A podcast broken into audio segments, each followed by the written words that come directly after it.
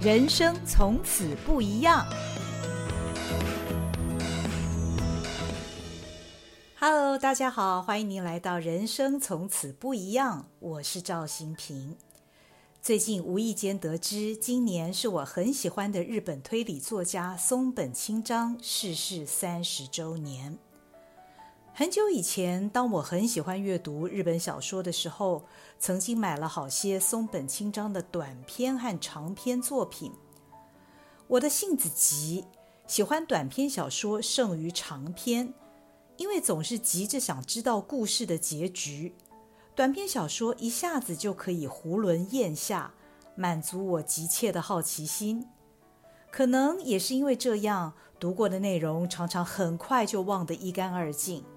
当再读的时候，又好像新的故事一样，让我可以再次进入那令人迫不及待想知道答案的小说世界里。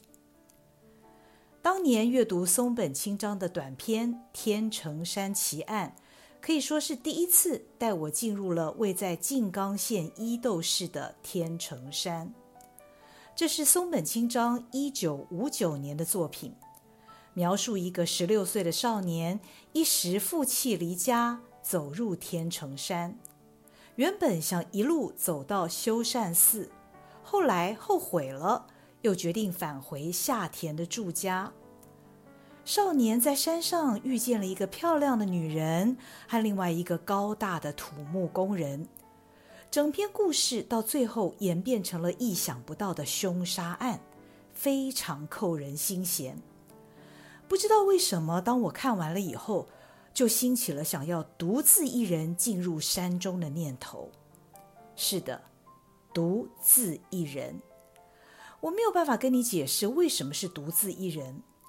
那个念头盘踞在我的心里很长一段时间，我好像着了魔似的，而且不止光是念着想着，我决定要付诸实行，盘算着。什么时候可以在忙碌的工作中休一段假？我要去天成山，踩踏在布满枯枝落叶的山径上，仰望四周茂密的树林，倾听风吹沙沙的声音。我要独自一人在天成山中探寻它，享受它。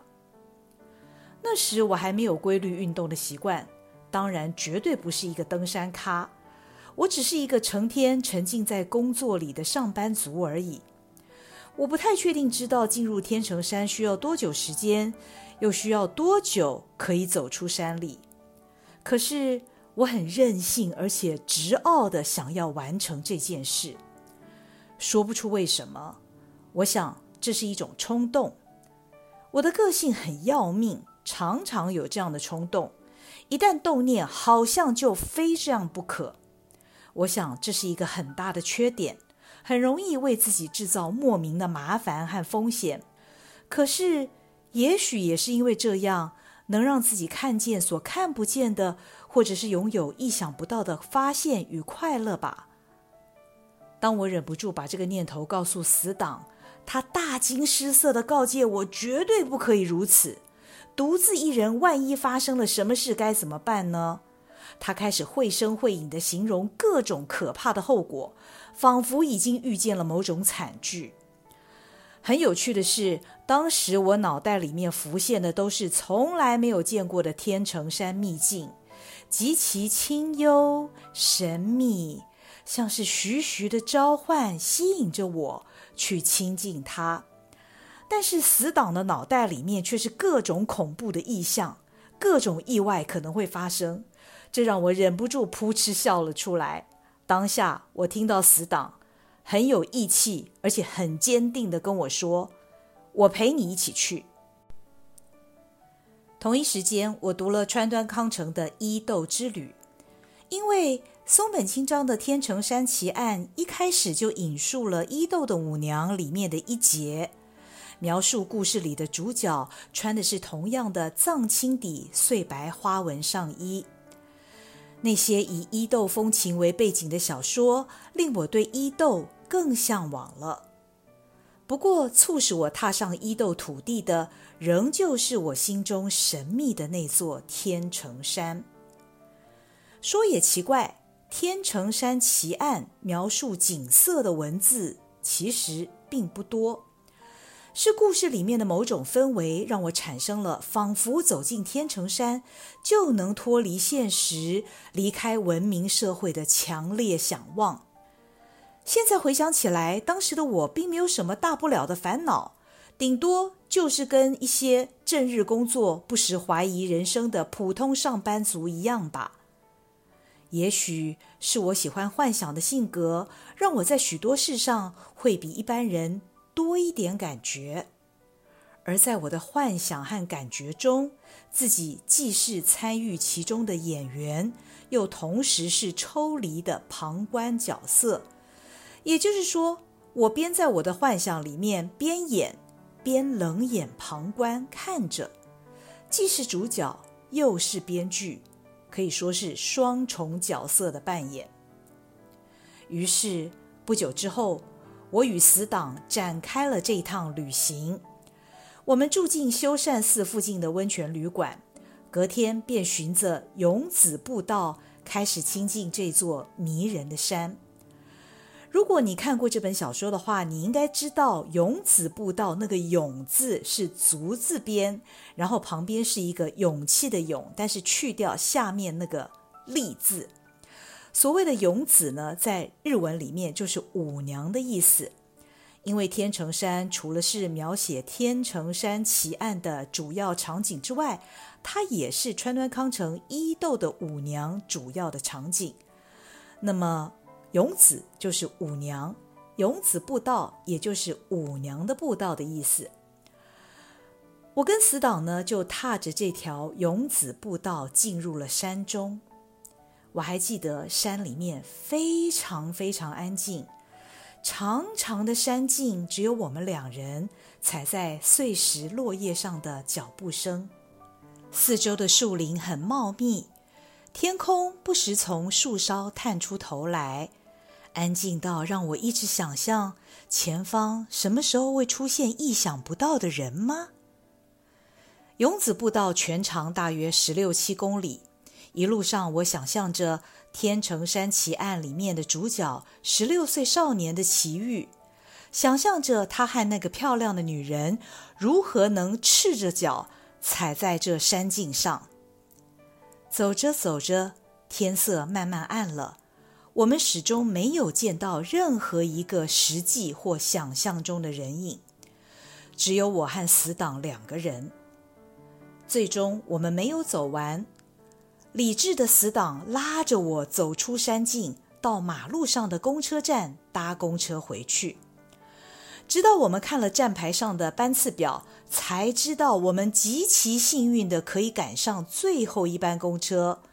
否则，在那个没有手机，没有 Google Map，也没有 Uber 的年代，那么偏僻的地方，我们要怎么才回得去呢？自从无意间得知今年是松本清张逝世三十周年的消息，在我心里面曾经有过独特神秘地位的天成山又悄悄浮现了。我把书找了出来，重新阅读了一遍。记忆力不好的我，又跟看全新的故事一样，读得津津有味。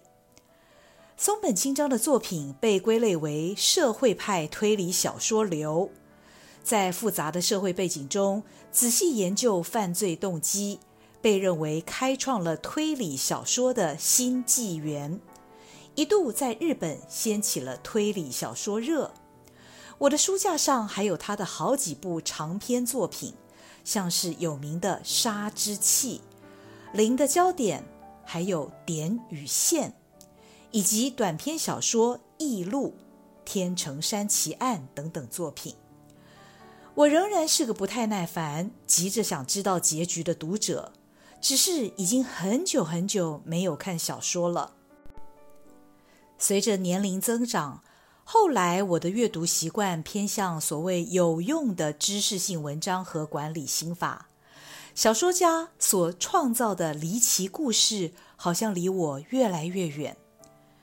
以前的我可以接受某些荒诞奇想的故事情节，然而随着年纪越来越大，好像我也越来越无法理解不合逻辑理性的那些情境铺陈了。当年在天成山中安静践行，只有山与我，我与山的回忆，让我急着想找出当年的照片，好好回味一番。然而我却一张也找不着。我一向自认为总是把旧物保存得好好的，可是为什么那些照片竟然都莫名消失了似的，完全不见踪影呢？当年的我是想躲进天成山的，一如我阅读村上春树的《发条鸟年代记》，也想找到书中的那口井，没有水的深井，想躲进漆黑的深井。如同想走进深不见底的天成山一样，似乎可以让人暂时脱离世界，进入只有自己的空间，可以安静。村上春树形容的景，也和松本清张笔下的天成山一样，曾经埋在我的心里，只不过随着时间的流动，也都悄悄消失了。既然今年是松本清张逝世三十周年，我期待着是不是会有些单位举办系列讲座之类的活动呢？但是我只找到了由国立台湾文学馆、日本北九州松本清张纪念馆和台北驻日经济文化代表处台湾文化中心所共同举办的一场特展，地点是在台南。这让生活在天龙国、总是天龙国思维的我非常失望。既然这样的话，我就拿出家里面的这些作品，仔细阅读书中的出版缘起、推荐序和导读等等文章。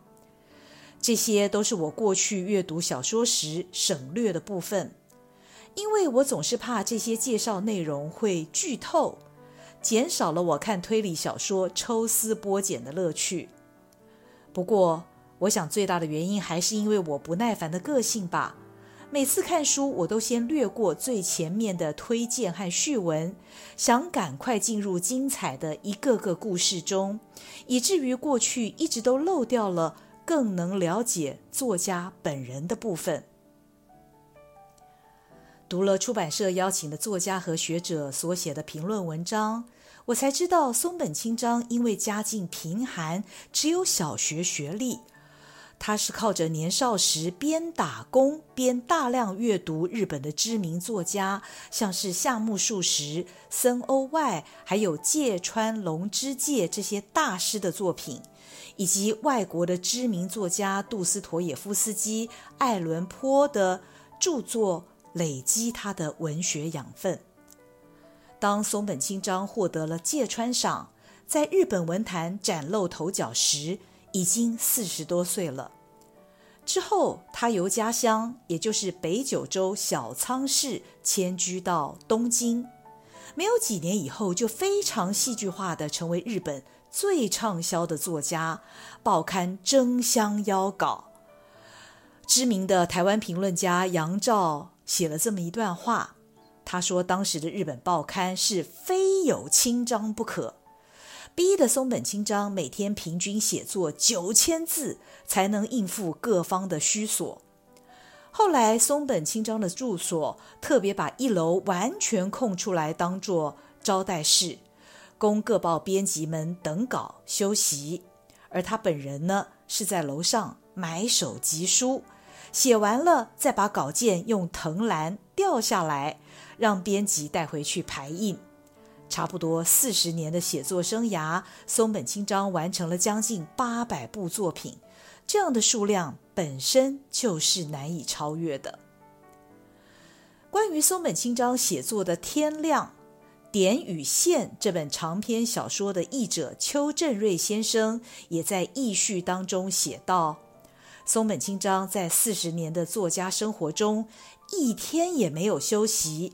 从四十六岁始志当专业作家，直到八十二岁去世，长短篇作品大约有一千篇，总共写了大约十二万张的四百字稿纸。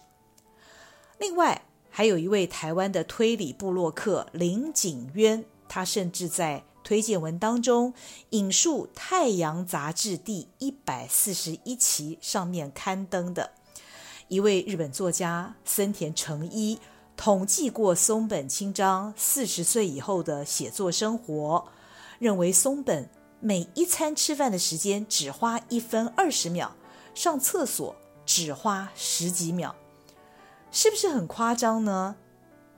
这些数据和非常有画面的描述，让人惊叹松本清张如此多产和他创作的巨大能量。杨照更指出，日本文坛有所谓的“清张革命”，确立了社会派在推理小说界数十年不摇的正统地位。死党翻箱倒柜。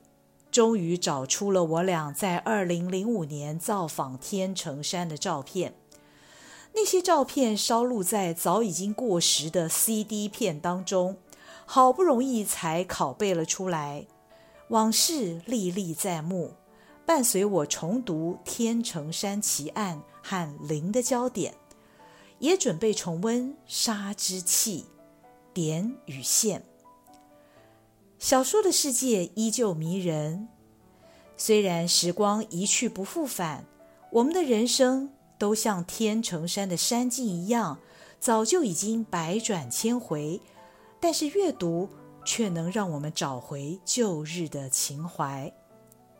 我喜欢阅读，我觉得阅读让我的人生不一样，因此今天录了这么一段与你分享，希望你喜欢。也谢谢您收听今天的人生从此不一样，祝你有美好的一天。我是赵新平，我们下回再会喽，拜拜。